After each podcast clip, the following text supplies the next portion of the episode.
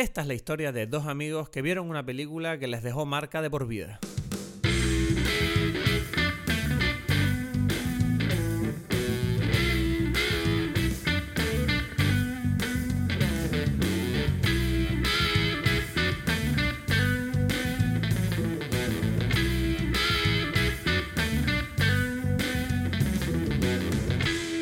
Hola a todos, bienvenidos a Dime Pelis. Mi nombre es Cristos Gacielo, aquí desde Tenerife. En breve conectaremos con Edgar como siempre. Hoy vamos a hablar de Akira, una película de 1988, una película japonesa que marcó un antes y un después en la vida de muchas personas que la vieron. Eh, ya te contaré en este episodio cómo la vi yo por primera vez. No fue la más adecuada, me parece, pero bueno, igualmente yo creo que salió bastante normal. Eh, aparte del hecho de que estoy hablando como un psicópata súper rápido ahora mismo sin respirar.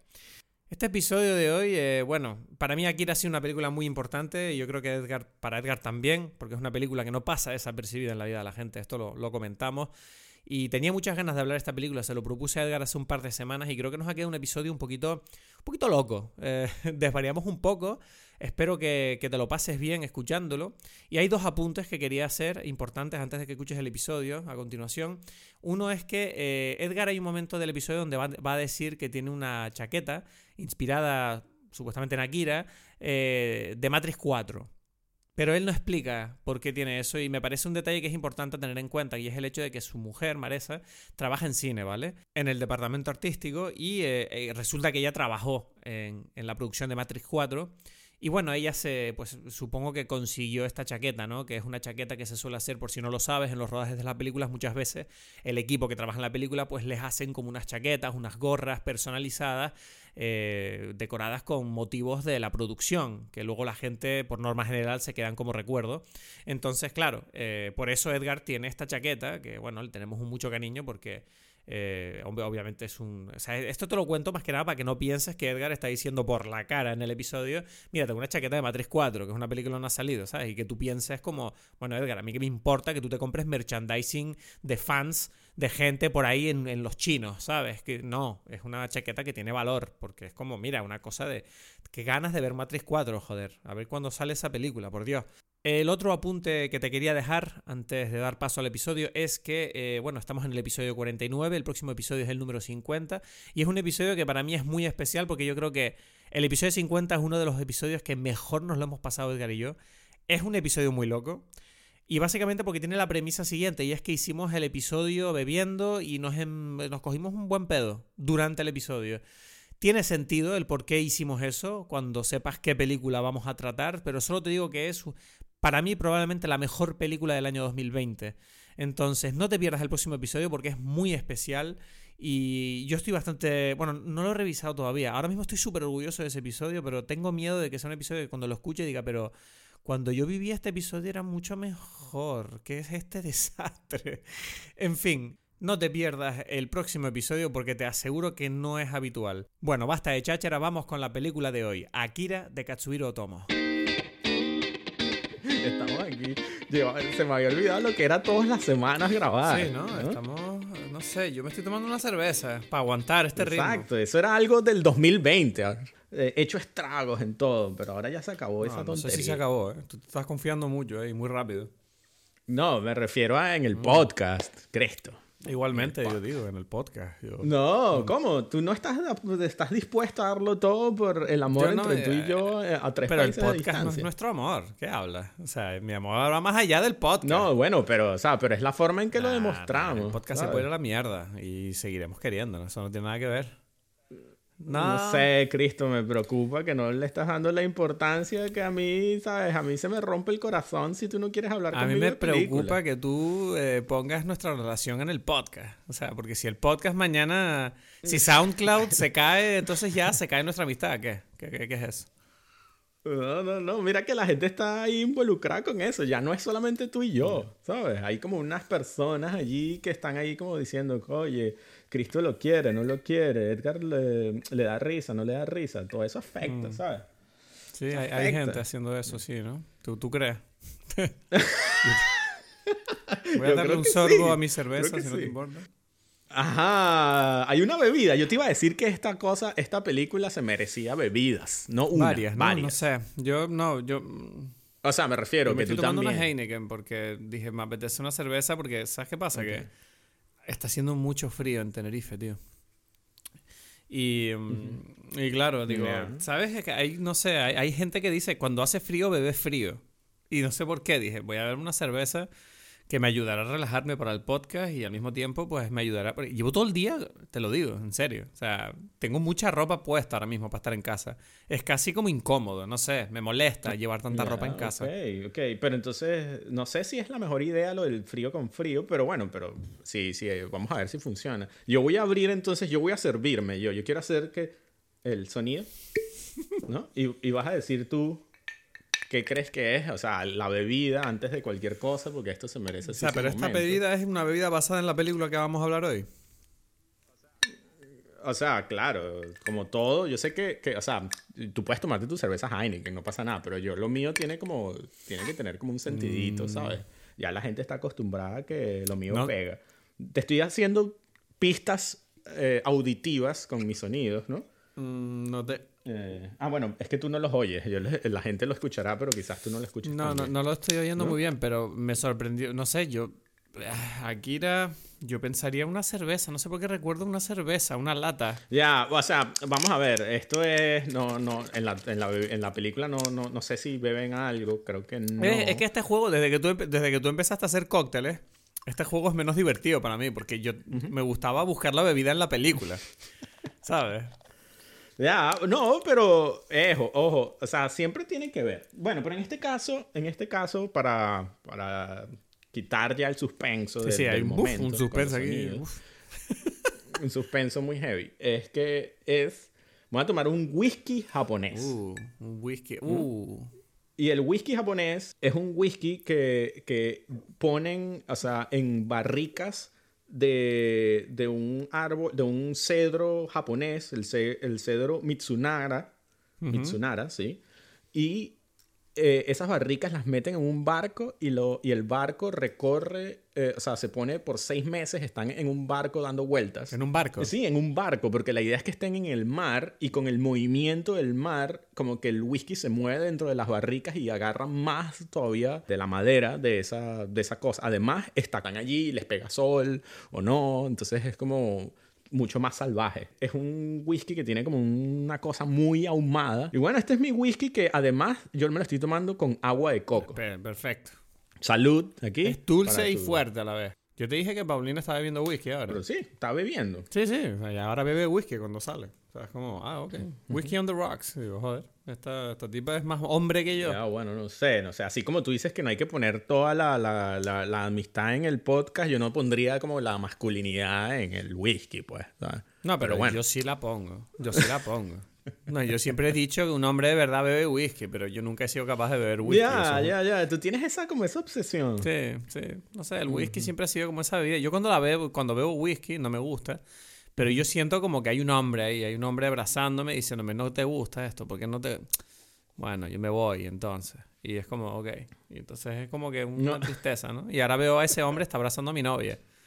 Y él está ahí como, ves, No, a ella le gusta. Ves, a ella le gusta. Y yo estoy así como... Ya, ah. ya. Entonces yo vivo abrazado a un hombre ahí que no sé, quiero saber, quiero que, que- que me encanta. Sí, tú Estoy no- enamorado de ese Claro, hombre, porque tú no tienes miedo, ¿sabes? Que si tú estás ahí, eh, no tienes ningún miedo, ¿sabes? Como tú tienes, tú tienes tu sexualidad totalmente definida, ¿sabes? Tú estás ahí abrazado a ese hombre y dice, me da igual todo. A, lo- a los- a muchos venezolanos nos presentaron ese hombre desde chiquito, ¿sabes? Es como el tío ahí abusador, ¿sabes? Que desde que teníamos ahí 12 años y que mira, ese tío te va a tocar pero rico, o sea, tú, tú, no te, tú te vas a dejar, ¿ok? Exacto. Y, y te va a gustar. Solamente tienes que aceptarlo, pues, ¿sabes? Es como que el dedito va para allá. No sé, no, no sé qué contestar a eso. Me has dejado un poquito patidifuso con esa imagen. O sea,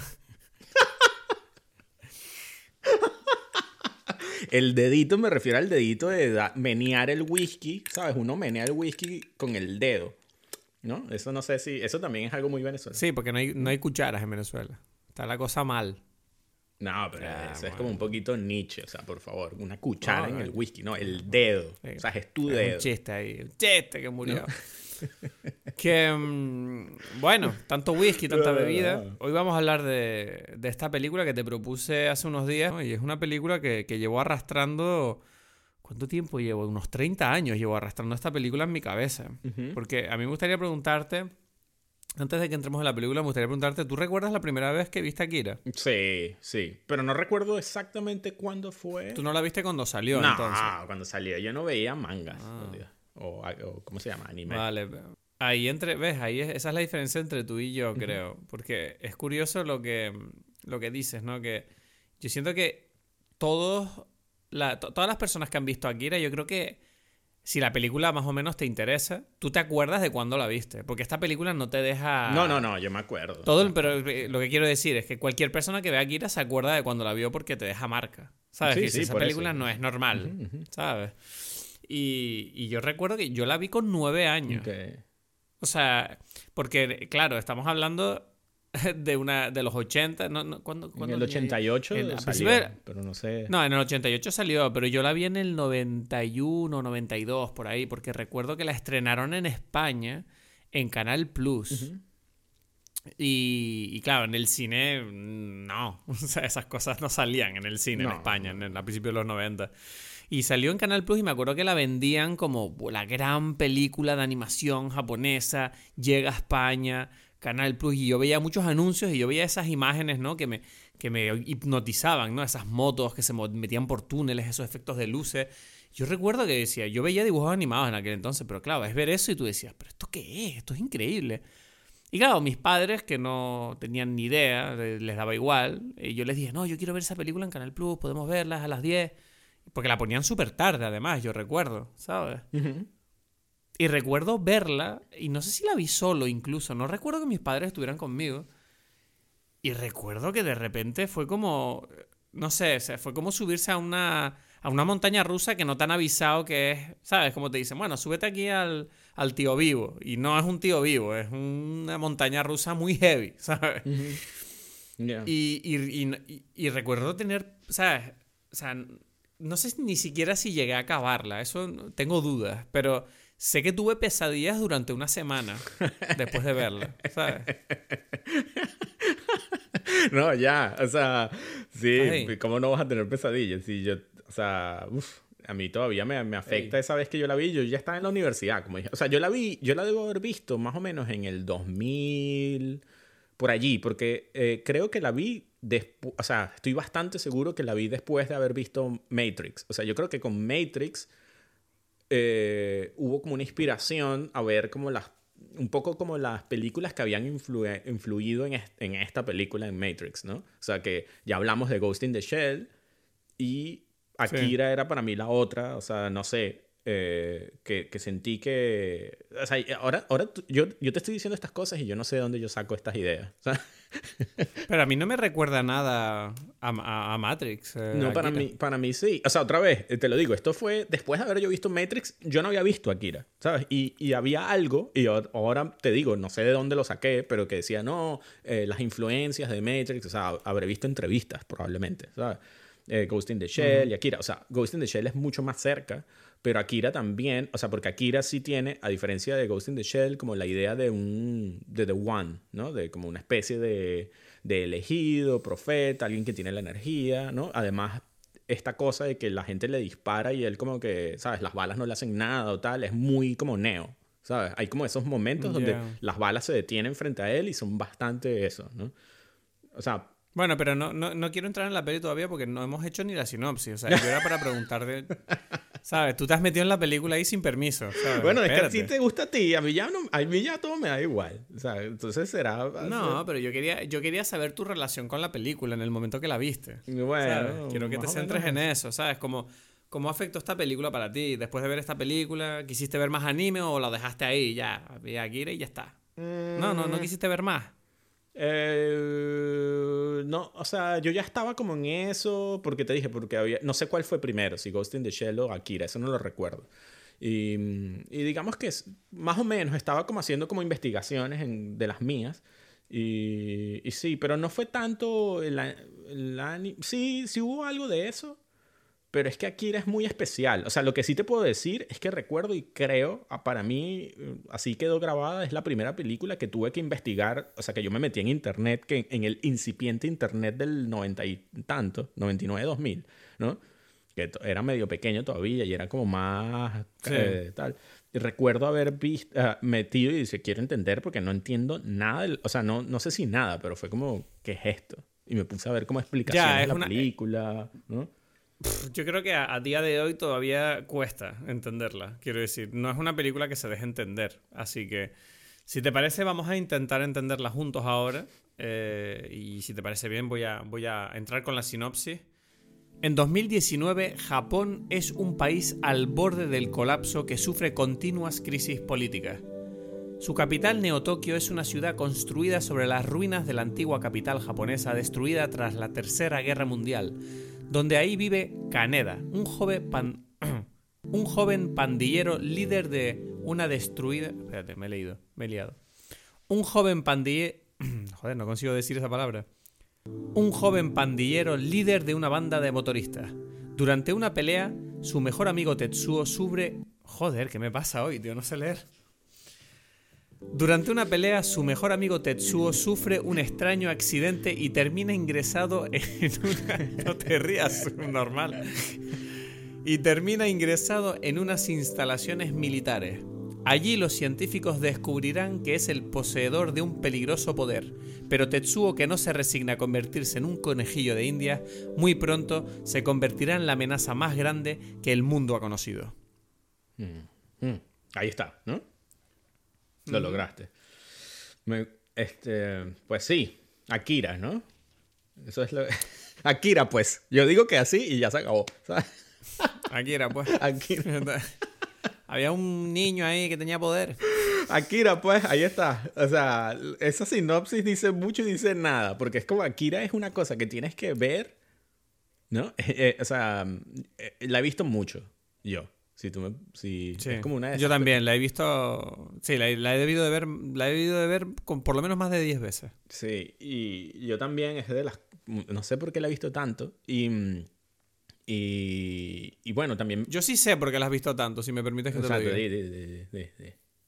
yo, yo creo que es que Akira, y así para ya empezar a, a, crear la fundación de, este, de esta conversación, una cosa que es muy interesante de esta película es que no tiene una trama totalmente hilada. Es como la historia de, de, de Akira es como una confluencia de historias que están todo el rato entremezcladas pero que no queda del todo claro hasta qué punto te está contando algo. Yo siento que es una película muy de sensaciones. Mm. No sé si me entiendes. Sí, sí. ¿Sabes? Es como... Es, una película que te está, te está, te está como ilustrando eh, a través de, sus imágenes y de su sonido esta sensación, pues en parte de, primero de, caos, eh, tiene obviamente pues eh, hay como una, un retrato del capitalismo, de la evolución tecnológica, de la superpoblación, de cómo de la pubertad, yo diría, a través de Tetsuo y Kaneda, de que es ser un, adolescente. Eh, también al mismo tiempo, eh, cómo influye, tiene hasta ciertos aires existencialistas, ¿no? Sobre qué es estar vivo o, qué, o cuál es nuestro lugar en el universo. Y todo eso se entremezcla en una película que, obviamente, a ver, yo me puedo sentar aquí y te puedo contar qué es lo que ocurre en la película. Ahora, ¿qué significa todo eso? yo creo que está más abierto a interpretación, ¿sabes? Y ahí es donde entra el juego de, de, valorar el, el, absoluto maravilloso trabajo que tiene, que es que las sensaciones que te produce la película yo creo que son tan poderosas que permiten cargar con la historia, a pesar de que no queda del todo claro qué te está contando. A mí me pasa que no, que no siento que, o sea, cada vez que la veo, si tú me preguntas, es como que no sé qué, o sea, siempre se me olvida la película, ¿no? O sea, sé lo que pasa en general, siempre, ¿no? Pero, pero hay muchas cosas que es como, esto pasaba en la película y no lo recuerdo, ¿no? O sea, hay como muchas, muchas cosas. A, mí, me pasó eso, es verdad, cuando la volví a ver ahora. O sea, había escenas que digo, ah, mira, no me acordaba que esto ocurría en este momento. Había, el orden se me cambiaba y había detalles que... Por ejemplo, yo no me... Yo no me había dado cuenta hasta qué punto la película vaticina al final cuando Tetsuo tiene las alucinaciones. ¿Sabes? Cuando él se escapa del hospital y se vuelve a encontrar con Kaneda al intentar robarle la moto. Y él tiene ese ataque de alucinaciones en la cabeza, ¿sabes? Como que le llegan imágenes. Y cuando la volví a ver esta vez, de repente me di cuenta que es como, hey, te está enseñando el final de la película, pero descaradamente. Sí. ¿Sabes? Y, es verdad que ese detalle me llamó la atención. Igual que me llamó también la atención el cuidado que tuvieron eh, con la escena donde Tetsuo va al espacio a destruir el satélite. Porque si tú te fijas, y esto lo leí en IMDB, me acuerdo que, que, esa escena me llamó la atención de niño porque esa escena no tiene sonido. Porque claro, en el espacio no hay sonido, pero claro, eso era un detalle que, me parece muy, como muy avanzado, ¿no? En su tiempo, porque eh, las películas de toda la vida decían, mira, en el sonido, eh, si hay una escena en el espacio, le metemos sonido, igual que en Star Wars hay explosiones y todo. Pero aquí no, aquí decidieron respetar ese realismo y recuerdo que de niño esa escena cuando tú ves a Tetsuo en absoluto silencio destruyendo el satélite y el satélite cayendo a la Tierra, recuerdo que, no sé, obviamente tiene una razón de ser, pero como niño te, pega muy fuerte, ¿no? Porque de repente tú estás viendo esta película con explosiones y de repente tienes esta escena totalmente silenciosa que es pura imagen, que capta tu atención, obviamente, porque es un contraste muy fuerte, ¿no? Sí. Y, son detalles que, es una película que cada vez que la ves tienes detalles y detalles y puedes estar navegándola toda tu vida. A mí me pasó que, claro, yo vi hace poco, bueno, hace poco, no sé hace cuánto, leí el manga, ¿no? O sea, creo que cuando estaba en España. Y claro, eso es interesante porque eso te, te llena como de historia. O sea, yo lo podría volver a leer y sería otra vez la misma sensación también que tengo con la película, de decir, o sea, ¿qué es lo que pasa? Porque pasan muchas cosas pasan muchas cosas, ¿no? Son, ¿cuántos? Cinco tomos, seis tomos, ¿no? Más o menos. De... A, ver, el manga, el manga es una, es una saga, es una, literalmente es una historia épica. O sea, es como una cosa larga y enorme y voluminosa y tiene mil personajes y obviamente eh, la historia es mucho más larga en el manga que en el... La película es como una especie de... Yo diría que la, película es como una especie de resumen de la parte más... Eh, importante, a lo mejor, yo diría, de la historia, ¿no? Del manga. Pero lo interesante para mí es que eh. eso es como de las pocas cosas que yo he visto donde no extraño o extraño muy poco. O sea, no sé, es como que es un, casi un resumen perfecto. Sí, está muy bien porque, claro, para los que no han leído el manga, voy a hacer, decir una cosa solo, ¿no? O sea, el manga tiene como dos partes bien diferenciadas, que es la de antes y después de que Neo Tokio es arrasada. O sea, antes tienes como, ¿no? El, manga te presenta este mundo moderno en el que, bueno, todo es un caos y tal. Y, hay un momento del manga en el que Akira destruye Neo Tokio y ya pasas como una especie de historia rollo Mad Max, ¿no? Como eh, todo está destruido y tienes a los mismos personajes luchando en unas condiciones muy distintas. Entonces, em, claro, la película, la, bueno, yo volví, no sé. ¿Sí? ¿No te acuerdas? Ah, me estás Akira en el tomo, en el tomo, en el tomo 3, Akira se carga todo Neo Tokio. Mm. Y entonces ya luego tú pasas al imperio de Akira con Tetsuo. Ya, pero desde el principio ya está Tetsuo y tal. O sea, está como siendo flashbacks, ¿no? O sea, no existe el gobierno cuando. cuando o sea, eh, cuando, cuando Akira destruye Neo Tokio en el tomo 3, se, se cae abajo el gobierno. Ya no existen las leyes.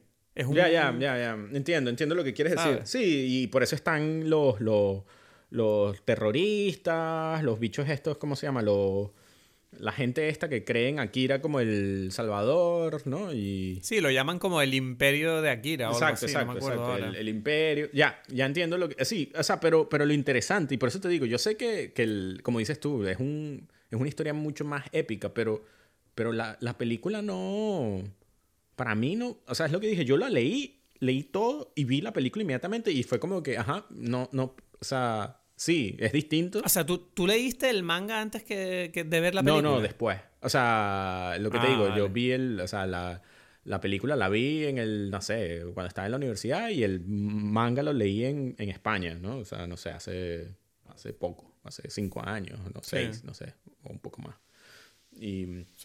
Y, y, pero lo que quiero decir es que yo leí el, claro, me emocioné, leí todo el manga y después vi la película y, y cuando la vi fue como todo tiene sentido, no sé, es una de las pocas obras donde es curioso porque no me cuesta ponerme como a decir, ah, pero es que esto es distinto, no sé cómo expresarlo, es como la, la emoción está allí exactamente igual.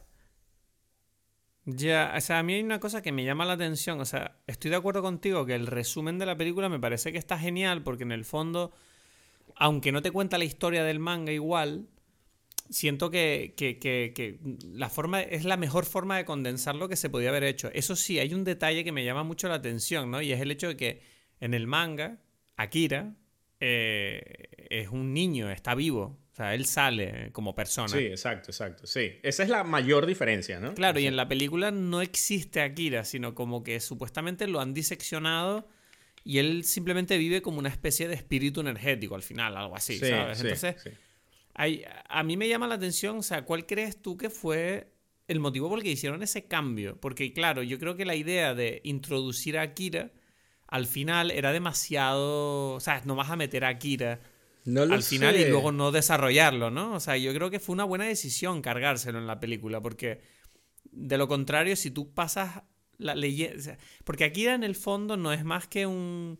¿Cómo diría yo? Es como un, un MacGuffin que sirve para explicar el tema de los poderes de Tetsuo y del proyecto gubernamental. Entonces, claro, si tú le das... O sea, si tú lo hubieras hecho vivo en la película, es como un poco estúpido que al final de la película salga este niño y de repente se acabe la película, ¿sabes? Como este niño es demasiado importante. En el cómic, en el manga, él es lo más importante, es lo que une toda la historia, ¿sabes? Como este niño, todo el mundo quiere estar con este niño, todo el mundo quiere ser amigo de este niño, todo el mundo quiere que este niño haga lo que, que esté de su lado. Y en cambio la película es como que cuesta demasiado, ¿no? Y entonces creo que la idea que tuvieron es cojonuda, a pesar de que yo cuando vi la película de niño, recuerdo pensar como, pero ¿esto qué es? ¿Sabes? Pero qué raro, toda la película hablando de este niño y no sale. Digo, bueno. Pero es verdad que luego leyendo el manga me sorprendí, porque yo, igual que tú, leí el manga después. Ya. Y lo peor es que empecé a leer el manga por el final. O sea, eh, prácticamente como en la parte final, cuando Tetsuo ya está más o menos peleando en el estadio, en el manga. eh, yo empecé a leer por ahí, ¿sabes? Porque me compré un tomo en Francia, así que encontré, no sabía ni cuál era, me daba igual, ¿sabes? Y recuerdo que estar leyendo y de repente veo a Akira. Y yo, ¿pero qué cojones? Akira está vivo. O sea, y era como. Entre que yo estaba intentando superar el tema del body horror, ¿sabes? De Tetsuo mutando. y, y- y el hecho de. Y que Akira estaba vivo era como en plan. Mi cabeza no paraba de explotar. O sea, te digo en serio que esta película. Yo creo que me dejó cicatrices. Que me han marcado de por vida. Porque no era una película que tendría que haber visto a mi edad. Pero igualmente también es como. ¡Wow! ¿Sabes? Es como. No sé, o sea, eso yo creo que habla de. De lo, de lo, de, de lo poderosa que es esta obra, porque no es, no es normal. Quiero decir, que, que- que- que- o sea, tú te planteas. Imagínate plantearte hacer esta película. Pero ya va. Es que es o muy sea, loco, Bueno, ¿no? es que el mismo, o sea, el que escribió el manga fue el que dirigió la película, ¿no? Entonces es como una cosa sí, eso es donde verdad. no es hay. Otomo, sí. eh, eh, ¿Cómo dice? No hay versiones, ¿no? Es como una energía pura allí transmitida. Yo no, y por eso te pregunto así. Yo sé que esto es como, quizás no hay respuesta, pero ¿cuáles son las cicatrices? ¿Cuáles sientes tú que son esas cicatrices? Yo creo que, o sea, a mí me dejó una pequeña, primero, en primer lugar, o sea, al igual que otras muchas personas, yo creo que Akira fue la puerta de entrada que yo tuve al, al mundo de- del anime. O sea, es decir, en toda la historia del cine no existe otra película que haya tenido un efecto tan eh, absolutamente explosivo en el mundo como Akira. O sea, Akira fue la película que literalmente hizo que la gente girara las cabezas y dijeran, hey, en Japón hacen películas de animación, mira estas cosas. Y, y lo que me parece curioso de esta película es que además no... O sea, no sé, ¿tú crees que Akira se parece a cualquier otra cosa? ¿Tú crees que hay películas de animación japonesa que se parecen a Akira hoy en día? No hay Ya, nada. ya, o sea, no, Akira es entiendo. como una No. cosa que vive en su propio mundo. No, Akira. Akira es Akira y ya. ¿No? O sea, es como que por eso digo. es Juega su propio juego. El, el, las- el demás anime, no sé. O sea, Ghost in the Shell se le parece un poquito, ¿no? Pero.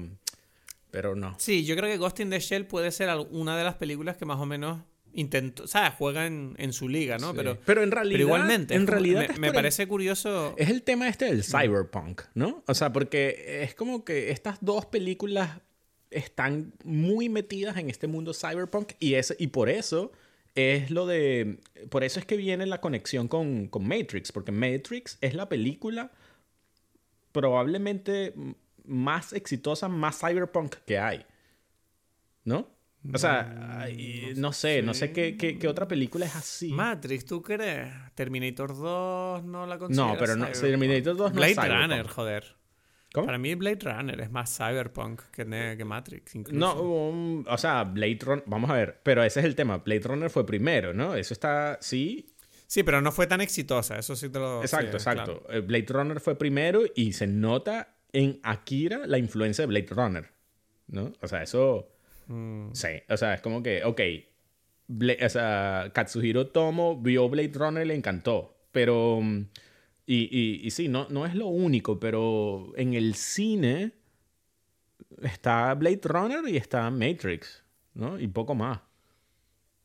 No sé, yo a mí yo creo que hay muchas que ahora mismo no, no nos están viniendo a la cabeza. No O sea, lo decir- tengo. O sea, pero no. No, o sea, es. Esta, esta cosa O sea, hay cosas cibernéticas, sí. Y hay cosas punk, sí. Pero esta unión perfecta. mm, poco. Y, y- y lo interesante es que películas como Ghost in the Shell, la película, no se siente cyberpunk. Mm. No sé si me explico. No sé si, si- y no sé si estás de acuerdo. No, para mí sí. No sé por qué dices eso. No, Yo pero no el sí, anime, la película de Scarlett Johansson. No, no, la... Ah, con Scarlett Johansson. Sí, yo creo que sí. O, O sea, sea, sí, pero es una no- cosa, una versión como para adolescentes. Es que eso, lo, lo interesante es que estas películas son, son para adolescentes y tú dijiste que hablaste de la pubertad y es algo que es súper importante en Akira. Es lo que yo más sentí en, esta, en este visionado. O sea, que lo te digo, la he visto ¿no? mucho. Cu- Cuando...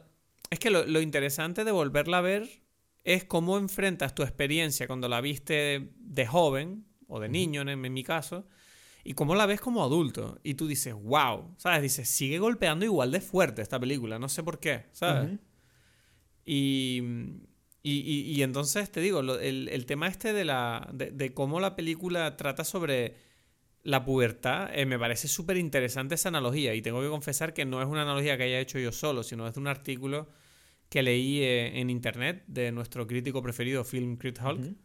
Donde él hacía esa analogía, ¿no? Sobre cómo Tetsuo tú lo ves que está enfrentándose a la pubertad y, a, y también Kaneda, en cierta manera. O sea, que me parece muy interesante cómo ellos están lidiando con sus propios problemas en medio de toda esta historia de conspiración gubernamental, de ciencia ficción, con todo lo que está ocurriendo a su alrededor, pero tú les ves que en el fondo ellos lo único que están es pensando en cosas de adolescentes. O sea, Caneda está pensando en, en, en- en- en- cómo luchar con su... Es una lucha de estatus, De estatus. en realidad. Es como...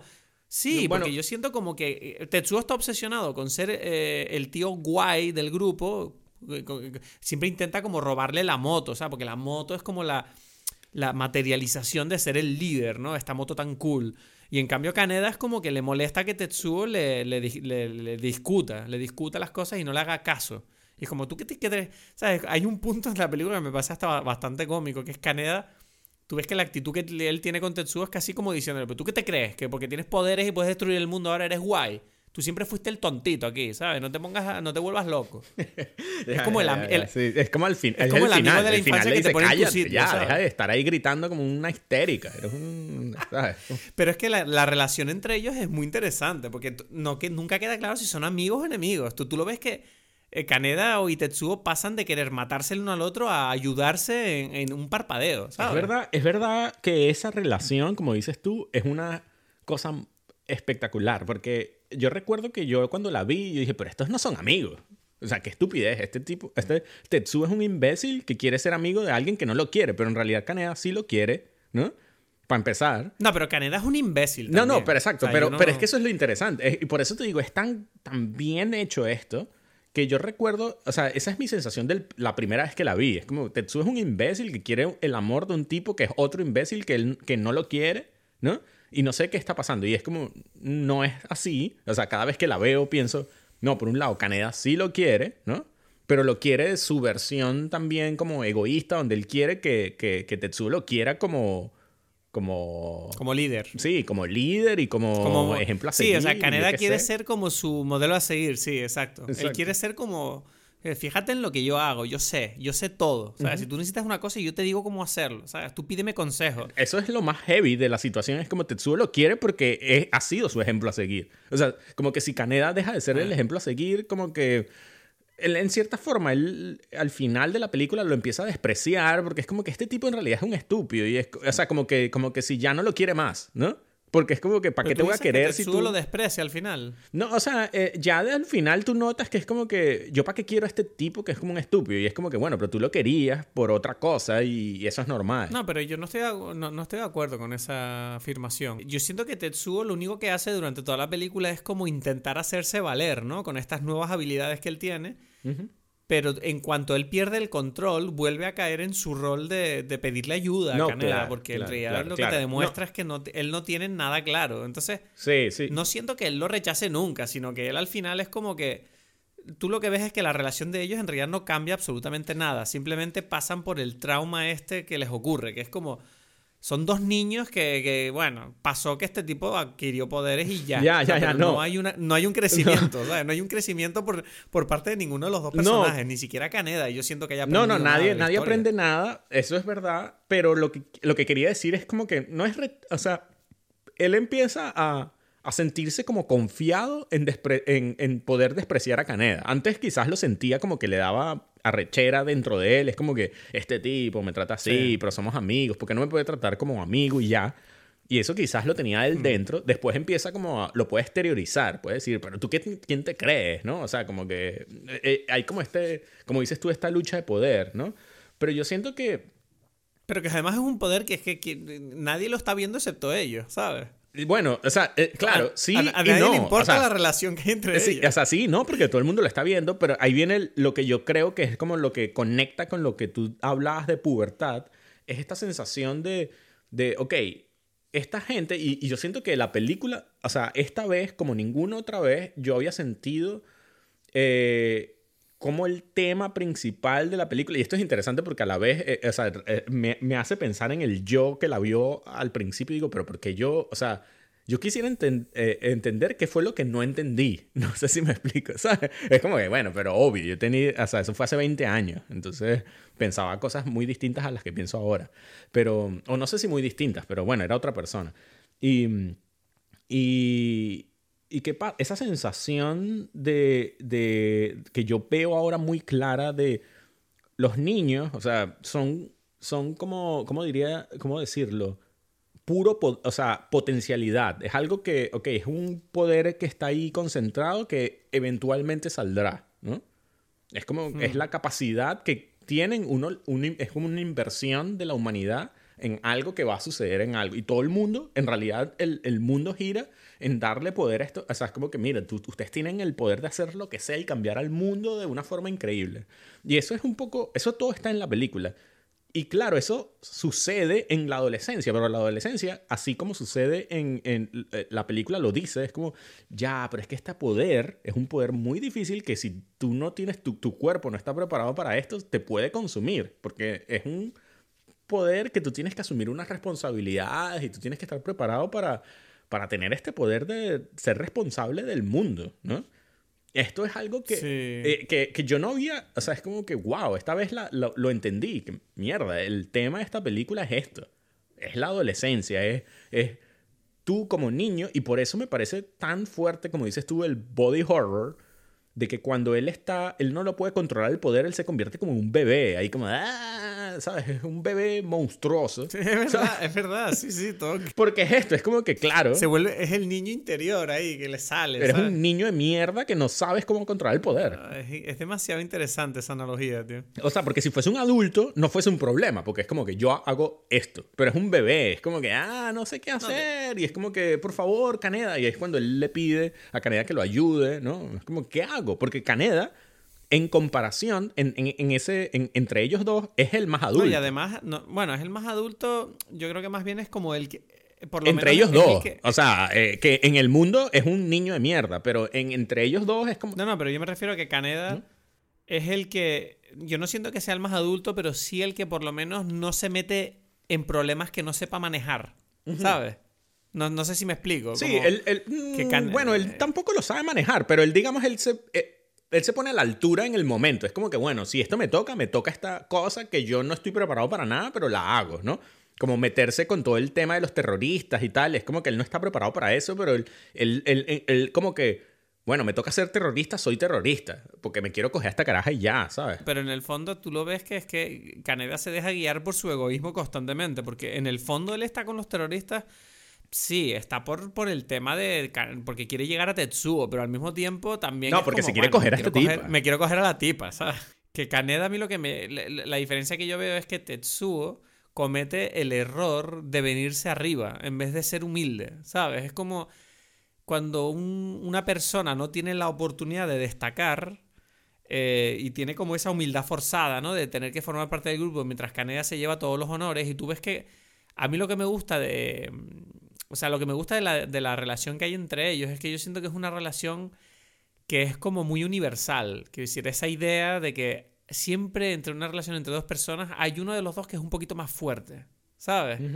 Hay alguien que... Hay uno de los dos que siempre tiene como para determinados temas un estatus mayor. Y, yo siempre tenía la broma con, con, mi amigo Nacho de que todos somos los Kanedas y Tetsuos de otros. Es decir, ¿sabes? Por sí, sí, sí, siempre decíamos eso. Como por ejemplo, yo qué sé, seguro que todos, si alguien nos está escuchando, ¿sabes? Seguro que tú tienes un amigo que siempre te cuenta sus problemas, que siempre está nervioso. Ay, es que no sé qué hacer, ¿tú qué crees que debería hacer? Cada vez que tiene un problema con la novia, te llama a ti. Y tú eres el Caneda de esa persona. Tú eres el como, bueno, tienes que hacer esto, no te preocupes bueno, no sé qué, no sé cuánto. Pero en cambio, aunque tú seas el Kaneda de esa persona, en cambio tú puedes ser el Tetsuo de otra, ¿sabes? Es como que, ya, pero tú, tus propias inseguridades a lo mejor se las proyectas a otra persona, ¿sabes? Y me encanta, me encanta ese concepto, ¿no? yo creo que Kaneda y Tetsuo son como dos personajes que básicamente son como un, una, ¿cómo se dice? Embodiment. Ya, ya, no lo, o sea, no lo había pensado y O sea, pero eso lo habías hablado tú con Nacho, así, con Kaneda y Tetsuo. Sí, sí, esto, pero esto, esto lo llevamos diciendo toda la vida. Es como una cosa de. Porque yo me acuerdo que de niño con Nacho hablábamos de, de Kaneda y Tetsuo y siempre gritábamos eso, ¿no? Como Tetsuo, Kaneda. Y yo me acuerdo que un día le dije, le dije. Este, le dije la broma, ¿no? hace unos años, no me acuerdo, ¿sabes? Pero es verdad que él me, siempre me decía, es que tú eres como Tetsuo, ¿sabes? Que siempre estás como con problemas y tengo que estar yo aquí dándote consejos y tú y, y, yo, le decía, bueno, es verdad, es verdad, es verdad. Que, Pero claro, lo bonito de esto es que, es que no es inamovible, que decir, según pasa el tiempo, a lo mejor tú, tú puedes convertirte en un Tetsuo y de repente necesitas a, a, que este tipo sea tu caneda, ¿no? Entonces, no sé, en fin, todo esto para decir que mm, que a mí una cosa que me, encanta de, la relación de estos personajes es el hecho de que, mm, eh, tal y como leí en el artículo de Film Critic Hulk, siento que ellos como que representan muy bien la esencia punk, ¿no? Eh, y, dice él en el artículo una cosa que me encanta, que es el hecho de, de nunca he visto un protagonista de una película que está tan poco interesado en la historia de, su propia historia, ¿sabes? Como este tipo está... O sea, Caneda se pasa toda la película literalmente solamente intentando ajustar cuentas con su amigo y follarse una tipa. es lo único que intenta hacer. Pero ya va, ya va, ya. Esto es muy interesante, tanto, en la película estar... Espérate, espérate, espérate, déjame terminar para adornar. Y todo esto lo hace eh, rodeado de una conspiración gubernamental, un caos y crisis humanitario sin precedentes y una especie de mensaje moralista y existencialista sobre el universo. Y es como, Sí, sí, pero Caneda está en medio como, me da igual. esta mierda, yo quiero meterle un bofetón a Tetsuo. Pero, pero ya va, pero... Eso está, esto está maravilloso, esto está muy, muy intelectual y tal, pero tengo que decir que yo me quedé pegado con la idea de, de, de Kaneda y Tetsuo y yo quiero saber en nuestra relación quién es Kaneda y quién es Tetsuo. O sea, me dejaste mal con esa idea, esa analogía. ¿Quién es el Kaneda y quién es el Tetsuo de Imepeli? Yo, yo creo que no hay que decirlo, yo creo que eso se siente. Me, me, me, me, has cambiado, o sea, por un momento siento así Yo si quieres tú cuando cortemos... esto? O sea, esto, esto es algo que tengo que explorar mejor, ¿sabes? Yo tengo que escribir un libro acerca de Kaneda versus Tetsuo y, expresar... no, pero porque, porque te digo, o sea... O sea, no sé, yo creo que en el fondo, o sea, tú sabes quién eres de los dos y yo también creo que lo sé, pero también depende del momento. Sí, no, no, eh, eso, eso está claro que hay como momentos, es verdad, es verdad. Exacto. Sí, sí, sí. Quién es quién en este momento? Bueno, yo, yo, yo creo que lo sé. Ahora, yo me siento uno de los dos. Y tú te sientes como tú te sientes. Pero yo no, ya voy a decirlo aquí Ahora te pregunto otra cosa porque ahora me parece interesante. ¿Tú crees que hay un problema cuando de repente los dos se sienten como una cosa? Es como que los dos se sienten Tetsuo, los dos se sienten Kaneda y la cosa no funciona. ¿Y tú crees que por eso no hubo podcast? Porque de repente nosotros estábamos ahí como que... Puede ser. Los dos estábamos al mismo tiempo y que no, yo soy Kaneda, no, yo soy Tetsuo. Y es como que los dos siendo el mismo, la misma cosa al mismo tiempo, ¿no? Eh, yo, ahora que lo dices, yo sí que siento que esta teoría, ¿no? La, teoría de... Tengo que ponerle un nombre a esta teoría social. Eh, yo siento que mm, es verdad que si, dos Tetsuos y dos Kanedas no pueden convivir. No, no tiene bueno, en realidad, No, en realidad, no, perdona, no, no, perdón, lo he dicho mal. Dos Tetsuos pueden convivir pero no les va a ir bien. No, y dos no. Kanedas no pueden No, convivir. no son complementarios, entonces van a... No, no, no es una... Sí, pero los Tetsuo, no, pero los Tetsuo sí pueden convivir, porque dos Tetsuos pueden contarse sus problemas mutuamente, pero lo que pasa es que no van a encontrar la solución. Por eso, es Y una versión un problema. poco... Es que, y eso, y los Kanedas se van a pelear Pero y ya, dos- ¿sabes? Y no... Los, no, los dos Kanedas se dejan de hablar, ¿sabes? Exacto, Como, "Vete a la se mierda, pelean tú". y ya. Me voy a buscar, me voy a buscar mi Tetsuo, es lo que se dicen el uno al otro. ¿Sabes, ¿Sabes qué me parece? Yo creo que eso lo hablamos en el podcast anterior de la película esta de Mikey and Nicky, que no sé si la viste. Todavía no la he visto, vi Black Rain. Ok, ok, pero te digo, la de Mike and Nicky son, es Kaneda y Tetsuo también, ¿sabes? Entonces estoy como que Total, ahora ¿no? fascinado con esa teoría. bueno, pero, pero Yo sí. estoy muy orgulloso. Pero sí, lo, de, lo del Kaneda, o sea, o sea, si tú me preguntas a mí, o sea, es curioso porque tú dijiste como que, bueno, que es interesante que un protagonista esté tan poco interesado en, tu- en su historia. Y yo recuerdo que cuando yo la vi, claro, en el, en el póster, en todo, es como que Kaneda el protagonista. Y yo recuerdo que cuando Sí, yo vi la película dije, pero ¿por qué ponen a Kaneda si el protagonista es Tetsuo? Es verdad, es verdad que Kaneda, en el fondo, además, tú ves que la película le trata como a un tipo que todo el rato se entromete en, en la película. Exacto. ¿sabes? Como- Exacto, el protagonista, o sea, yo recuerdo eso especialmente al principio, la primera vez que la vi, yo dije, ¿por qué me engañaron? Este tipo de la chaqueta roja y la moto es un imbécil allí que ladilla la historia de Tetsuo, que es el verdadero protagonista de la película, ¿no? Sí, sí, sí. Entonces sí. es curioso lo que dices, Es porque- extraño, sí.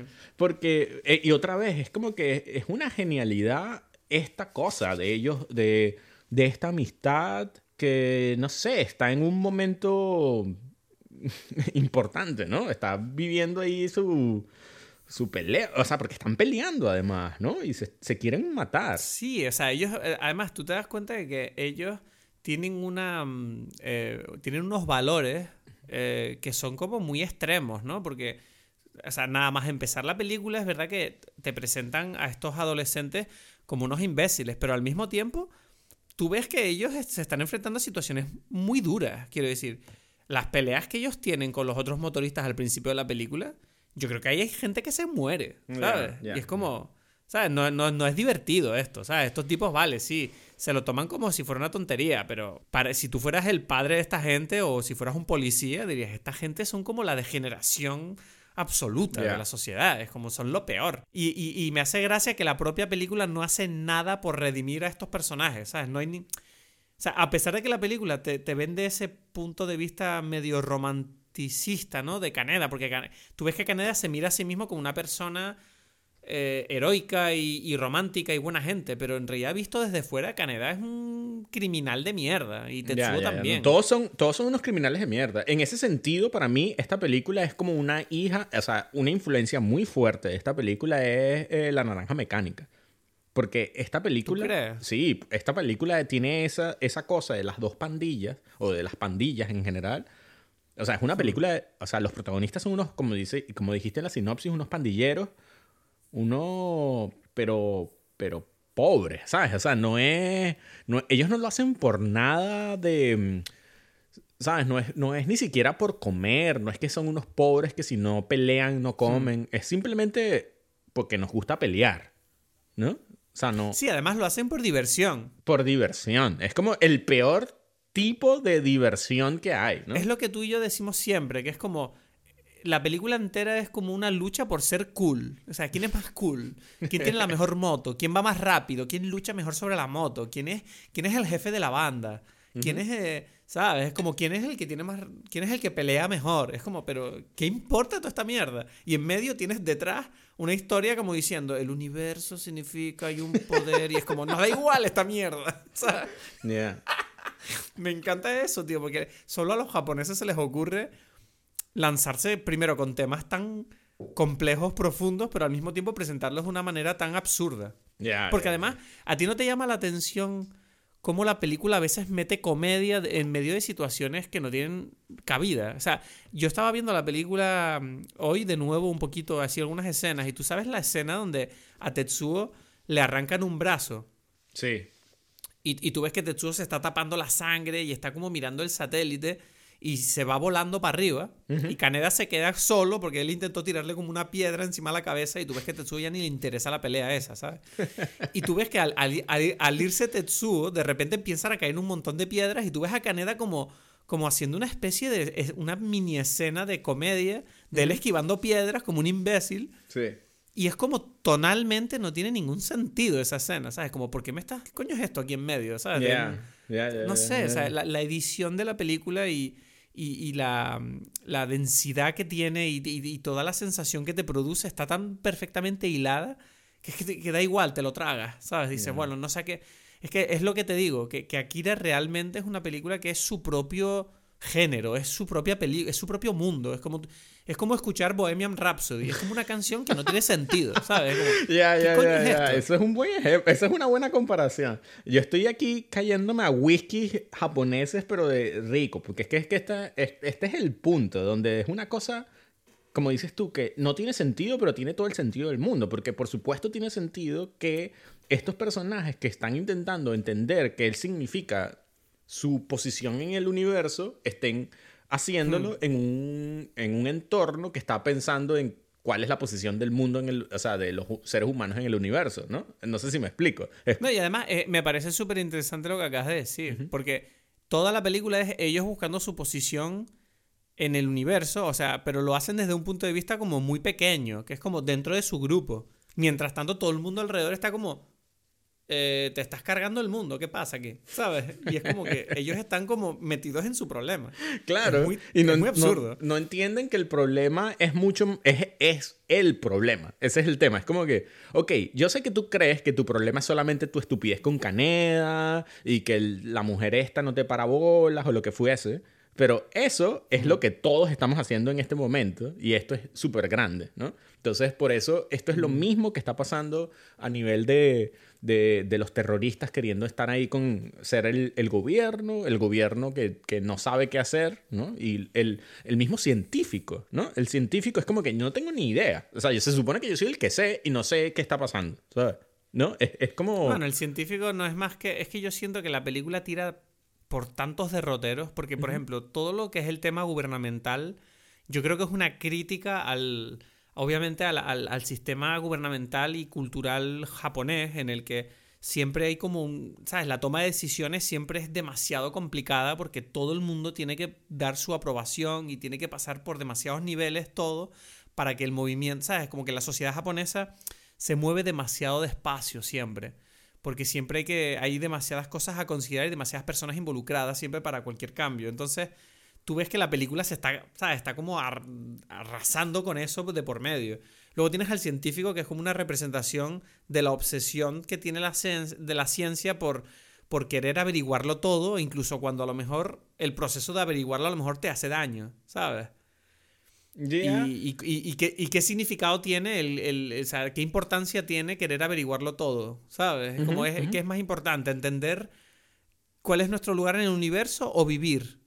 Ya, no, pero además es como que cómo, cómo tú pretendes entender esto y si eres capaz de entenderlo, porque ese es el tema, es como que él está haciendo muchas cosas que al final tampoco es capaz de entender, ¿no? Ese es, es como que, bueno, todo este esfuerzo es un poco para nada, porque si no lo vas a poder entender, ¿no? Y yo siento que eso es algo que, que, que, la ciencia, que los seres humanos estamos vamos a enfrentar, es en algún momento nos vamos a topar con el nivel de comprensión que va más allá de nosotros. Es más, yo creo que ya lo hemos alcanzado y por eso es como que muchas de las cosas de la ciencia no se transmiten en algo que, que es vivible en el día a día, porque es como que, bueno, ya, yo no sé qué significa. O sea, a partir de la relatividad de Einstein, es como que, bueno, ya, yo no sé qué es esto. O sea, esto no es aplicable en el día a día.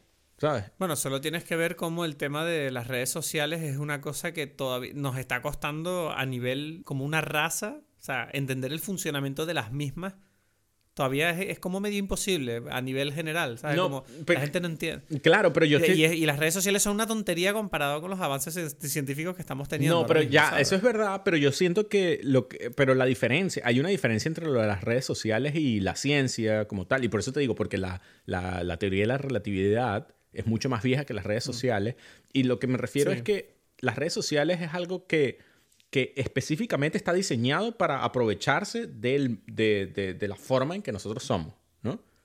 Es como Exacto, que la, sí, la no, tecnología... no quiero entrar ahí, no, no quiero entrar ahí. Ya, ya, ya, ya, Vamos pero- al tema de lo que tú decías. Ya, ya, ya, ya. Pero es interesante. Lo que quiero decir es, es como, en este caso, en la película, la ciencia, eh, es algo que, que es no necesariamente no, ofrece una ayuda. ¿No? Es algo que, bueno, está allí, sí, te va a explicar el tema, pero, pero Akira igual te va a destruir. O sea, independientemente si tú entiendes por qué o cómo, ¿no? Akira es una energía mucho más fuerte que tú. Es ¿no? que sabes lo que yo siento. Yo siento que el científico de la película es, la- es, la- es el público de la película. Es la audiencia, es el espectador. Y yo siento que el espectador está intentando entender lo que está ocurriendo en esta película y Akira es la película, ¿sabes? Es como, te voy a joder, te voy a romper. Si tú intentas entender esto, te vas a morir, ¿sabes? Como, y- y yo, siento que eso, yo siento que eso es lo que está pasando. Pero- pero- pero- igual que... Ya, es que quiero, quiero saber porque, ¿sabes qué? Es que me llama la atención pensar ahora que, pero ¿qué fue lo que no entendí? Porque yo en principio ahora entiendo, no sé si todo, pero entiendo, o sea, lo necesario, digámoslo así. Y claro, tú, tú la viste muy niño, entonces quizás es más difícil, pero... No, pero a ver, yo, a ver, yo la entiendo. No, o sea, me refiero en su Eh, momento. Es que yo de verdad, yo... No, en su momento no entendí nada. ¿Qué cojones? En su momento lo único que me acordé fue, no sé, solo vi violencia, recuerdo dos tetas eh, y no sé, o sea...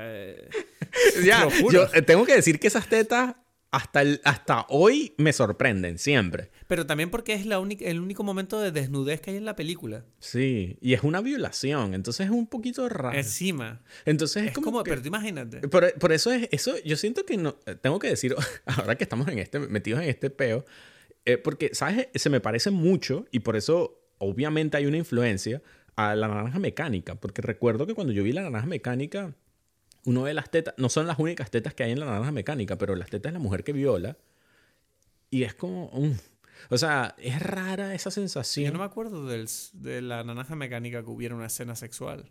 Uf, pero entonces tienes que ver la naranja mecánica, o sea, Tengo que verla de nuevo. sí, yo creo verla que nuevo, ¿no? la tenemos que volver a Bueno, ver. esto suena porque- horrible, ¿no? Como, uff, tengo que verla de nuevo. ¿Ahí se folla o qué? O sea, esto es horrible, o sea... Pero es que ese es el tema. O sea, yo tengo esa, esa, esa cosa que me pasó en Akira y me pasó, y me pasó en la naranja mecánica de... "Mm, estas tetas se supone que me tienen que gustar. No sé si me están gustando. No. ¿Sabes?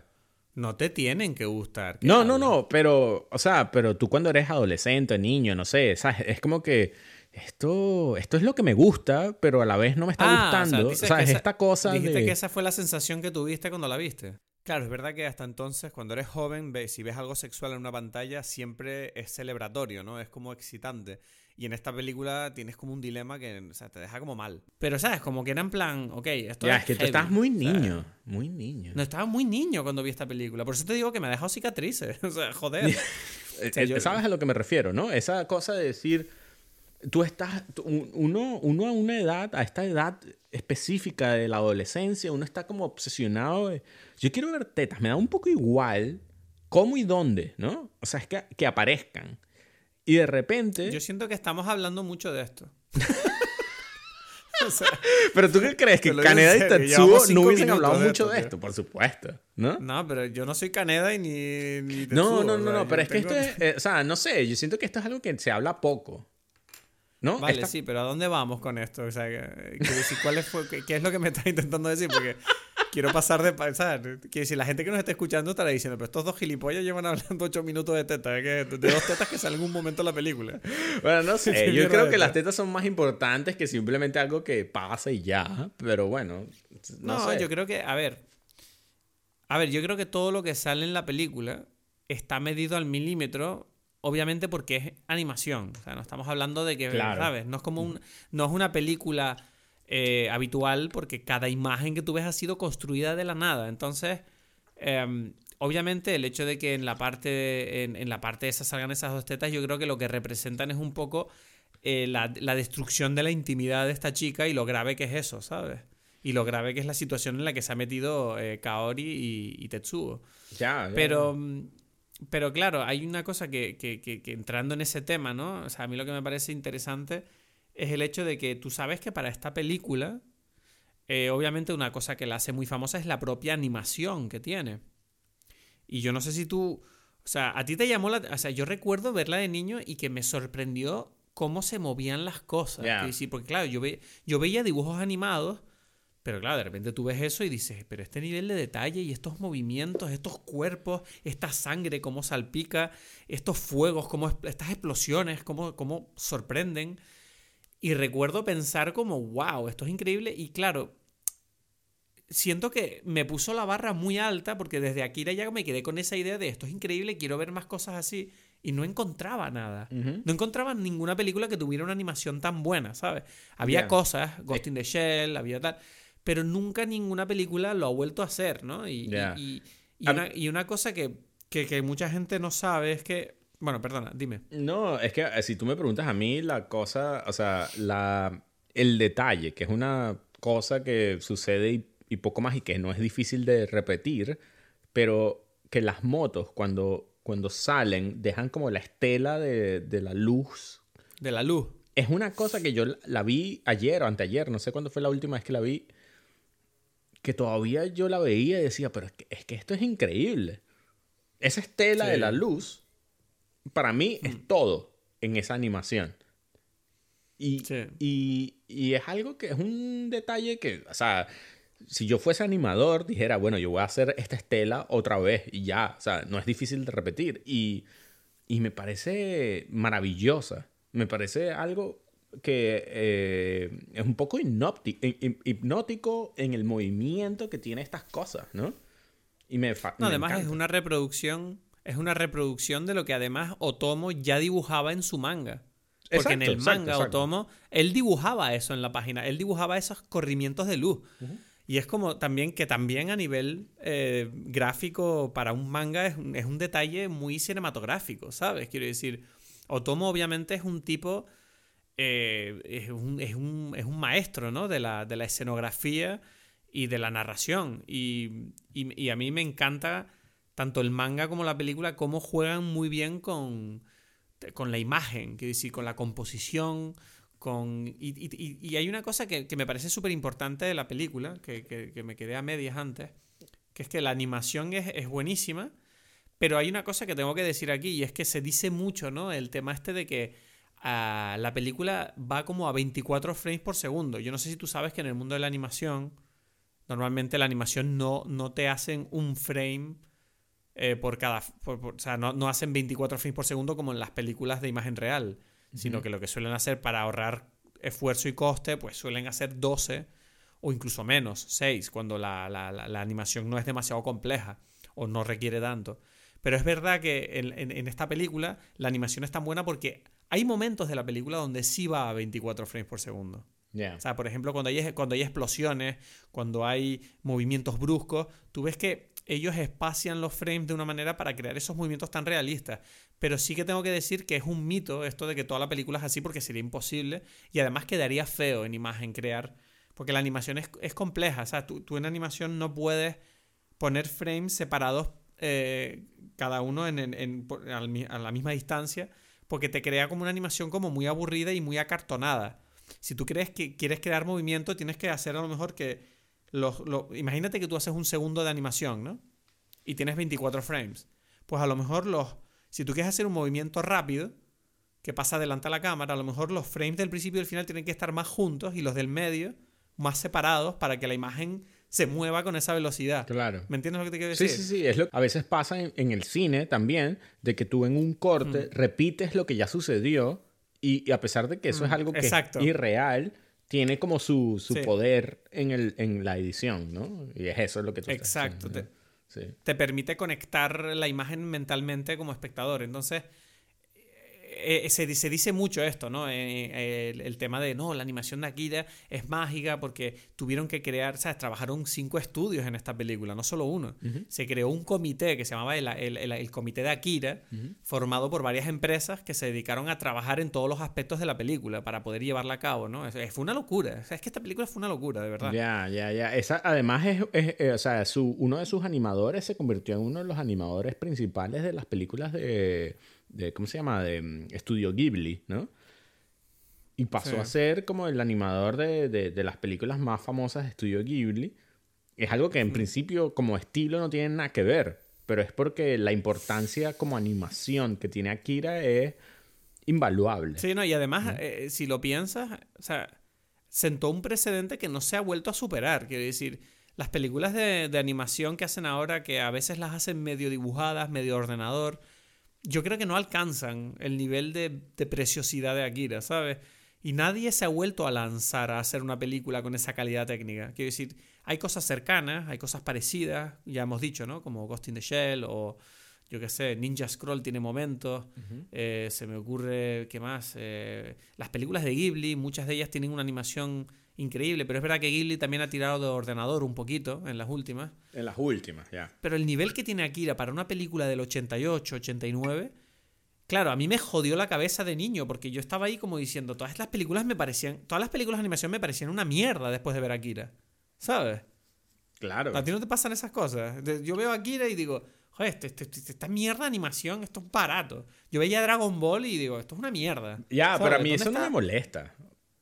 A mí sí, ¿ves? Es que esa es la diferencia. Yo soy muy... Yo te conté que cuando yo vi Matrix por primera vez, luego yo quería ver cámaras lentas en todas las películas de acción. Ya. y me ponían. Y era como en plan, ay, quiero ver otra escena de acción a cámara lenta. Quiero ver otra cosa a cámara lenta. Y era como, ah. luego veía películas de acción y todas me parecían aburridas. Pero tú todavía no ves la conexión con Matrix. Hmm. Sí. Sí, a lo mejor con el tema. Sí, a lo mejor con el tema de que. Mm, sí, los tubos, eso. O sea, hay muchas cosas. O sea, o, sea, o sea, es algo no, no, tan, no tan uno a uno. O sea, lo más uno a uno es la idea de un elegido y de, un, y de que este elegido tiene unos poderes especiales.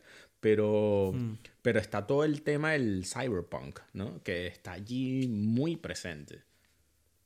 Hmm. Sí, sí, sí, sí.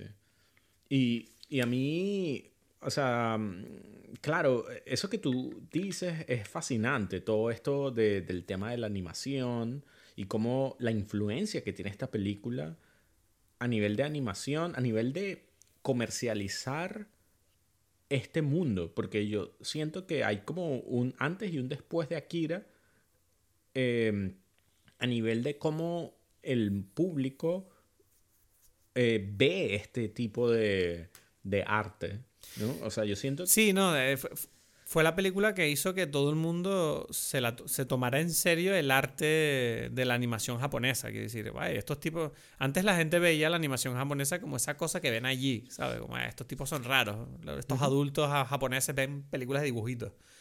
Y claro, ese fue el error. Ese fue el error. Yo creo que, claro, eso hizo que yo con nueve años viera Akira, porque mis padres veían, bueno, dibujos animados, pónselo al niño, ¿sabes? Exacto, exacto. Como, wow.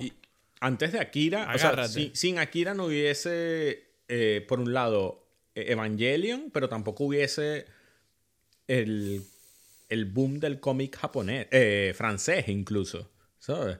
No, no, no. En Francia tiene una tradición eh, de cómic bien establecida. ya, pero no sé hasta qué punto, o sea, porque tengo entendido que Akira influyó a, a, decir, ah, ok, es que esto, o sea, porque es que lo interesante es que el manga y el, esta, esta cosa en, el, en Japón es donde está como que la idea de que, ah, estos tipos hacen algo que no necesariamente es para niños. Y... Eh, sí, pero en Francia también. Quiero decir, en Francia siempre ha habido una tradición de TVO para adultos de toda la vida. O sea, no se ve raro. O sea, en ese sentido, Francia y Japón son bastante parecidos. son los dos países del mundo que más consumen cómic, yo creo. Ya, o sea, em, yo, yo pensaba, porque había, había, leído que, que, que, que Akira ayudó o sea, no que no lo hubiese, pero quizás ya lo había, pero esto hubo como un renacimiento, un... No, lo, lo, que hizo Akira fue sobre todo expandir la comercialidad de los artistas japoneses en el resto del mundo y sobre todo en Francia, porque yo creo que Francia es la cuna del manga en Europa. Estoy, eh, sí, de hecho, en Francia. eso está claro. De hecho, en Francia eh, nacieron un montón de artistas que se dedicaban a hacer manga francés.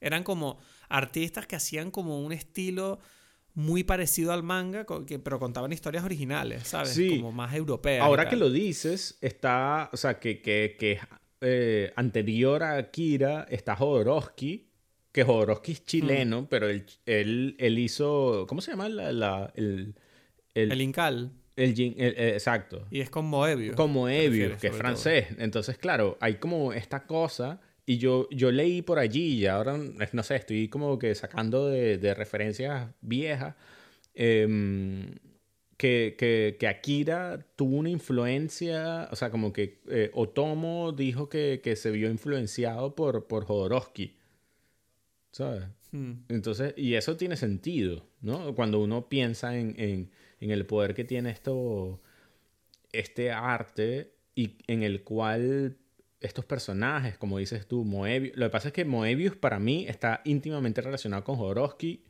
porque yo soy.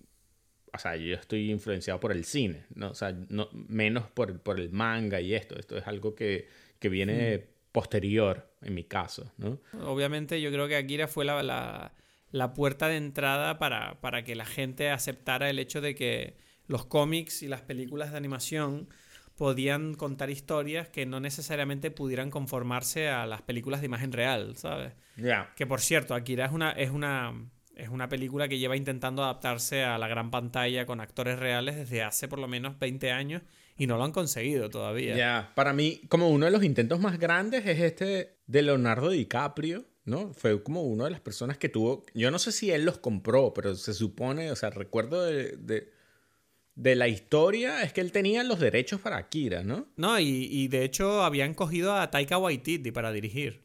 Pero Leonardo DiCaprio. Sí, creo que era la producción de Leonardo DiCaprio. Bueno, no lo sé. Yo lo que sé es que yo tengo él y, y, a mí me llama la atención porque pega mucho con la personalidad de Leonardo DiCaprio. No sé por qué, en mi cabeza. Y siempre lo pienso, siempre que la veo. Hombre, te pega, te pega porque yo creo que Leonardo DiCaprio le atrae mucho las películas que hablan de temas complejos en un entorno entretenido y o sea, en un entorno muy de acción. Es decir, tú ves Inception, eh, tú ves The Revenant, son películas que si las combinas todas juntas te dan unos ingredientes interesantes para Akira, ¿sabes? Ya, ya. Pero tanto Inception como Revenant para mí son películas en las que está Leonardo DiCaprio, pero su. O sea, su, su propulsor son otra gente. O sea, como que Inception es algo que está íntimamente ligado a, a Christopher Nolan. Sí, pero tú ves el interés.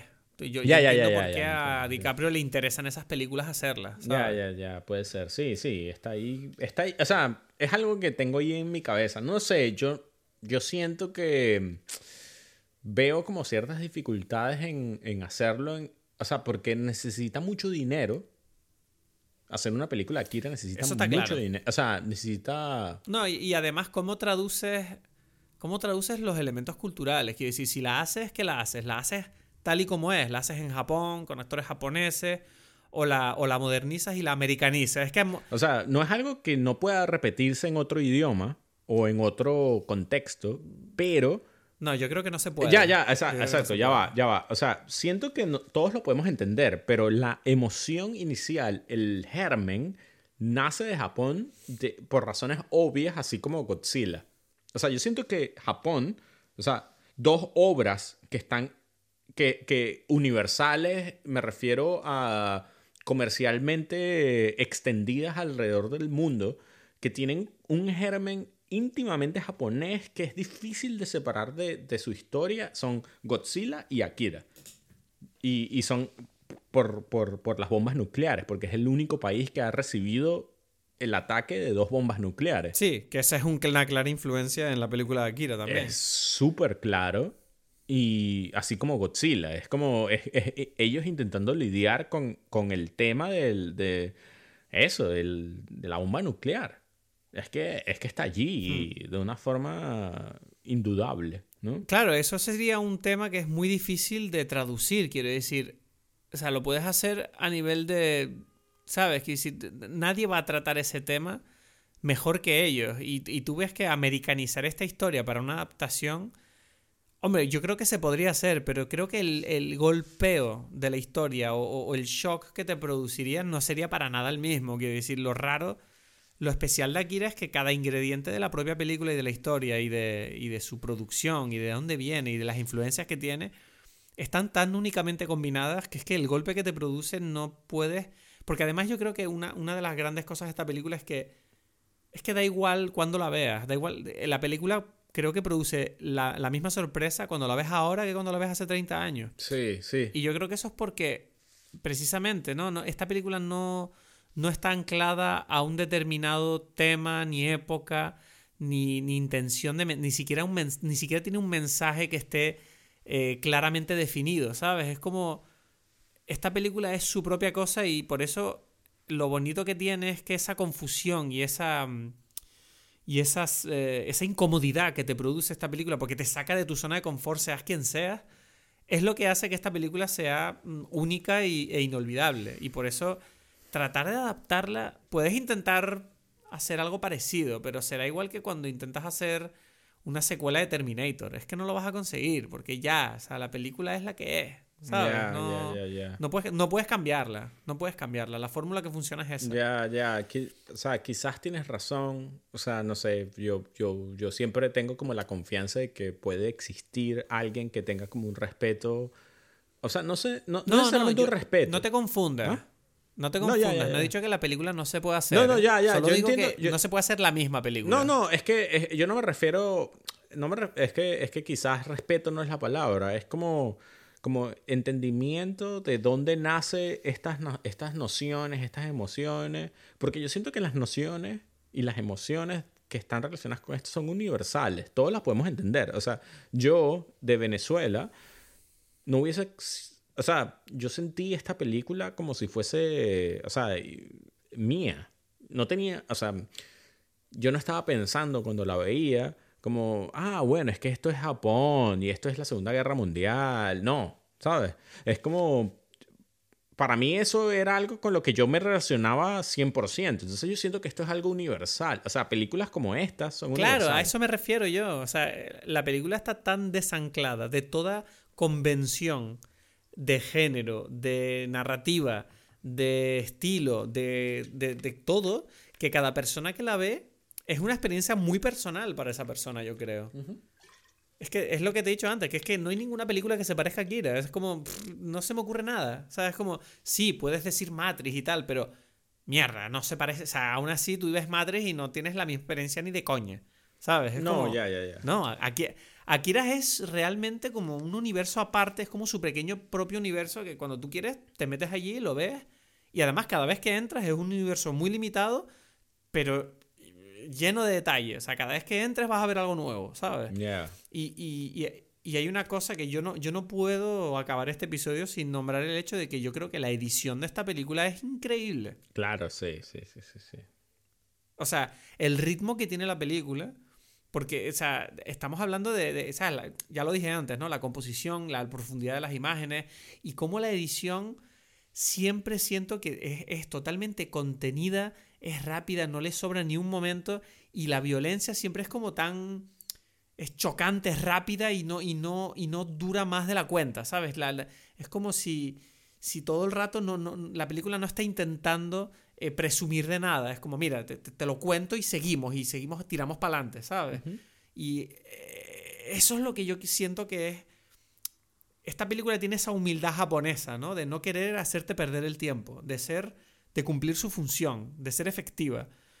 Y, por eso, no sé, yo siento que de verdad es que creo que, no sé, es, maravilloso que exista esta joya, porque cuando tú ves el nivel de la calidad de producción, lo rara que es la historia, el resultado final, de verdad que yo sigo pensando que es como yo no entiendo cómo consigues convencer a suficiente gente como para poder financiar y crear esta película, de verdad. Esa es, es como un milagro, yo creo. Porque ten en cuenta una cosa, y te voy a decir una cosa más. Esta película salió y el manga todavía no había terminado. Ah, yo no sabía eso. Sí, no, no, este, eh, creo que iban como por el tomo 4. ¿sabes? Y es como que todavía no tenía final el manga y ya hicieron esta película. Ah, un poquito como, como Juego de Tronos ahí, ¿no? Sí, algo así. O sea, lo que pasa es que Juego de Tronos acabó muy.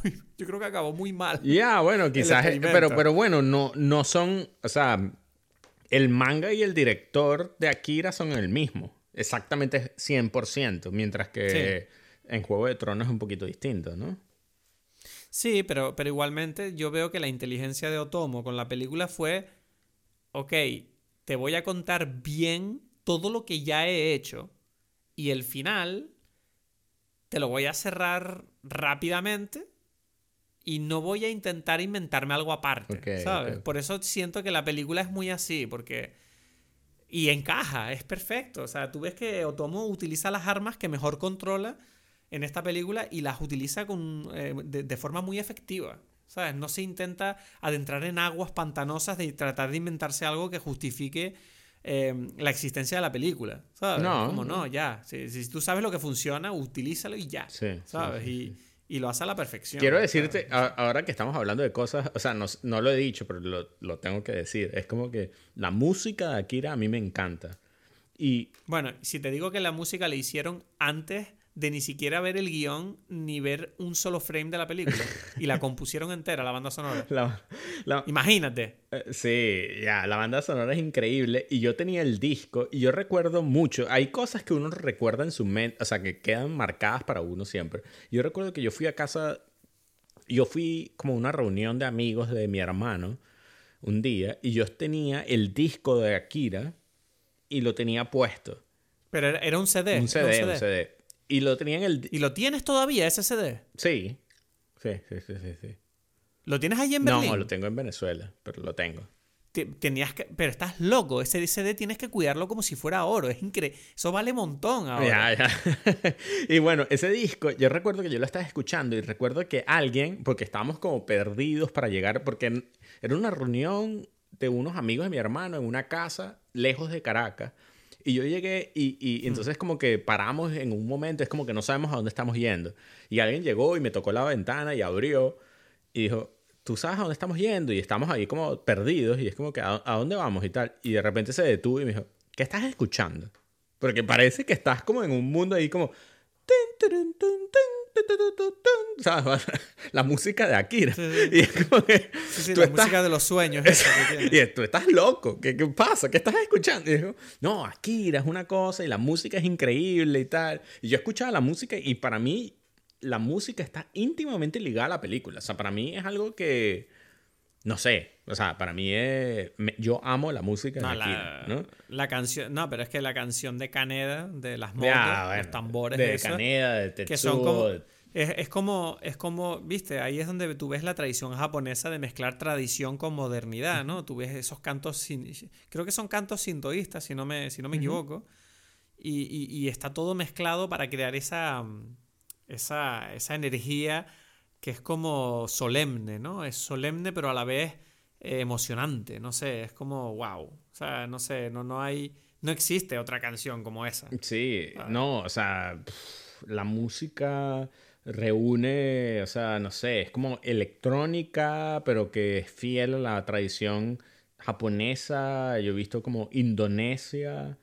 Em, Sí, yo creo que la banda sonora es, es como un. merece un episodio del podcast aparte casi, porque ¿quién coño, ¿quién coño hizo eso? Yo ni siquiera lo sé. Ahora me entran ganas de ponerme a leer sobre el sí, tema. sí, sí. Te juro que cuando me enteré de que habían hecho la banda sonora, antes siquiera de saber cómo iba a ser la película, y es como, wow. Sea, ya, es como estos tipos literalmente le dijeron, ok, yo creo que si yo fuera Otomo y escucho la música, digo, wow, we have a movie. ¿sabes? Tenemos una peli aquí. Totalmente, esto va a ser totalmente. increíble. Y, y de verdad. Hay que animar a 24 frames por segundo. Cuando escuchas eso. Y yo recuerdo que yo abrí la puerta y me, me fueron a escuchar y se detuvieron para decir, ya, yo tengo que opinar acerca de esto, porque yo sé que estamos perdidos y que Sí, no sabemos que a dónde vamos, pero yo quiero saber qué estás escuchando, porque pareces como un... De todos, el más loco eres tú. ¿Sabes? Como que el Sí. que está más perdido sí, de todos eres tú. Y dije, no, no, no estoy perdido, estoy aquí concentrado en esta maravilla del mundo, ¿no? Yo no sé de dónde coño saqué también. Capaz que yo también tenía el CD de la banda sonora. O igual la tenía Nacho. Alguien tenía ese CD. Yo me acuerdo que de niño, claro, no teníamos internet. No, Y no, yo me acuerdo de estar escuchando la banda sonora. Pero no sé si... que recuerdo tener el CD en mi mano en una tienda en Francia. Yeah. Pero no sé si lo compré. No sé si lo compré. Eh, yo estoy seguro porque recuerdo ese momento en mi vida donde me sentí especialmente raro, pero lo cual para mí era algo normal. Yo, me- yo siempre era como el raro de las cosas. entonces, bueno. Me, me enfada que me digas que no tienes el CD contigo. Ya, que bueno, comprar bueno. Yo me he mudado Tenemos que mucho. comprar tú el vinilo de la banda sonora. Yo, yo, he, yo he viajado mucho en el mundo, entonces, bueno, las cosas mías están regadas por allí. Y bueno, ese, ese CD existe y está allí y lo tendré pronto. No, no, pero yo te digo una cosa. Yo, ¿Sabes lo que yo tengo? Yo tengo el Laserdisc de Akira. ¿En serio? Bueno. Yo tengo el Laserdisc. pero lo que pasa que no es... no es el Laserdisc bueno, porque es la versión francesa. Que de hecho, si consigo que mi padre me mande una foto, la subiré a las redes de Dime Pelis para que lo vean. Pero es como una edición un poco barata. Pero aún así es un Laserdisc y además está en francés, lo cual es una mierda. Pero me encanta. Pero no tiene. no- el, el, pero- el, el láser pero disc me parece francés no tiene el, original en japonés.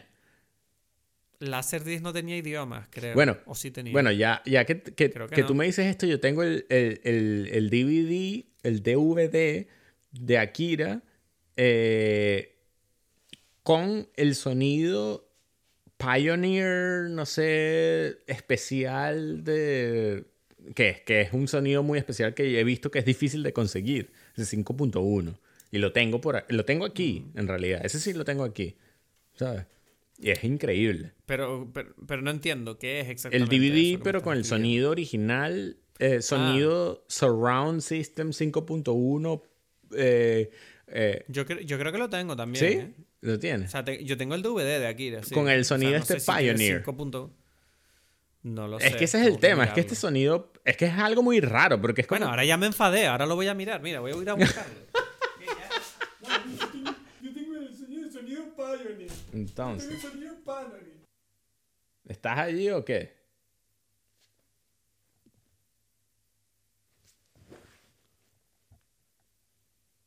Aló. Ajá. Sí, sí, sí, sí. Yo, yo me asusté por un momento y dije, ¿dónde está este tipo? Un segundo. ¿Me estás escuchando? Vale. Que no he encontrado el DVD. No sé por qué no está y ahora eh, tengo otro problema en la cabeza, ¿ves? ya estoy enfadado. Bueno, te digo, el DVD es el que parece ah, Caneda, como, como pareciera como si está en nieve caminando hacia la, hacia la moto.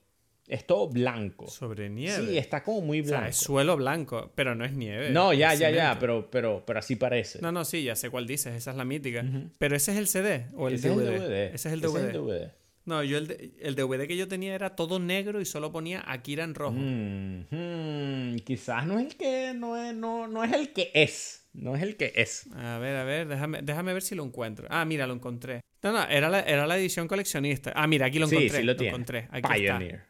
A ver, Pioneer. a ver, Ahí espérate. en negro. Ya- Pioneer. Lo tiene. A ver, lo tienes, sí. Sí, lo tienes, lo tienes. Es otra versión, pero sí. Es, es- o sea, me refiero porque la tuya es la española, pero es la que es. Tranquilo, que tienes el sonido ahí ver, remasterizado original. Aquí me pone audio DTS Dolby Digital 5.1. Pioneer. Sí, Sí. sí. Es Akira, sí, sí, lo, di- lo dije bien, es Akira con la portada negra. Sí, y sí, pone sí, sí, Akira, sí. ¿no? Es que, es que eso, el- la versión gringa es otra. Es la que yo te estoy diciendo. Si lo ves, la mía, la mía es como eh, Caneda caminando hacia Vale. la moto. Pues tío, acabo de descubrir ahora mirando esto contigo una edición coleccionista en Blu-ray en formato A4 de Akira que me, me están entrando unas ganas de comprármela que te cagas. Mira, mira, pero una cosa. 500 euros. Una cosa, una cosa. Tú. Dime. eh, ah. Ay, coño. Te iba a decir algo y se me olvidó. No, no, no, no, no. ¿Qué iba a decir? Ah, ah. Había como un concurso para ganarse una, una chaqueta de Akira. ¿Tú te la ganaste? Sí, no, no me dijeron nada. ya, porque entonces, me estaba, no estaba ahí gané. como molesto. Y yo que Cristo no me ha dicho nada. Eso, eso lo tenemos que haber ganado tú y yo. Ahí, dime, peli.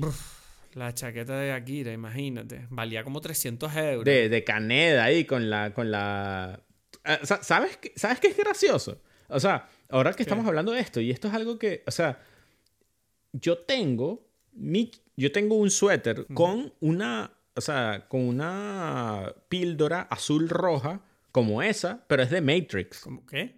No entiendo nada. O sea, ¿Qué coño estás la chaqueta de Akira roja, de cuero roja, Sí. de, de Canadá, tiene una, una Sí. píldora, ¿no?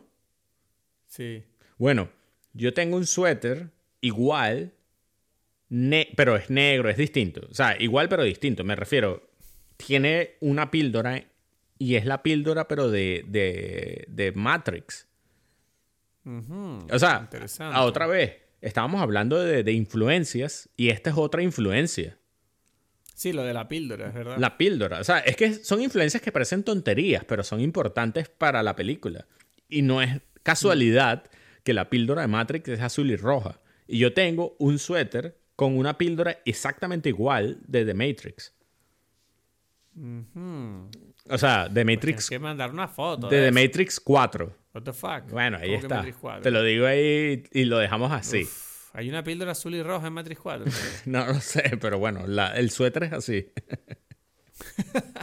Pero te iba a decir una cosa. Eh, Sabes que estoy comprando vinilos últimamente, ¿no? Ajá, ah, pero ya tienes el reproductor de vinilo. Todavía no, lo voy a tener el mes que viene. Ok, ok, ok. Porque mi, te- te- tenía uno, pero no era muy bueno y me habían dicho que el que yo tenía rompía los, los vinilos. Ok. Que, no, que tenía que comprarme uno mejor. Entonces lo, lo, re- lo reemplacé y estoy ahora en proceso de pillarme uno que ya tengo localizado. Y, y estoy viendo ahora en internet el, el vinilo de la banda sonora de Akira, Ah, bueno, eso que vale cuaren- 45 euros. No está tan caro. está un pelín caro, está un pelín caro. ¿Tú crees que es caro? Es que los vinilos yo no sé por qué no, no me importa gastar mi dinero en ellos. No sé por qué. Me compré dos vinilos. Me compré... Bueno, nos compramos. La estamos haciendo Pau y yo, la colección. Nos compramos Grimes, eh, Miss Anthropocene. Y me compré un disco de Mac DeMarco, súper guapo, eh, de Old Dog Demos, que está muy guay, tío. Que es todo amarillo, el, el vinilo, transparente, súper bonito. Y estamos ahí empezando nuestra coleccioncita. Estamos- Bueno, estamos te, te- te digo, te, te digo aquí así, es verdad lo que dices, el vinilo de Akira cuesta carísimo.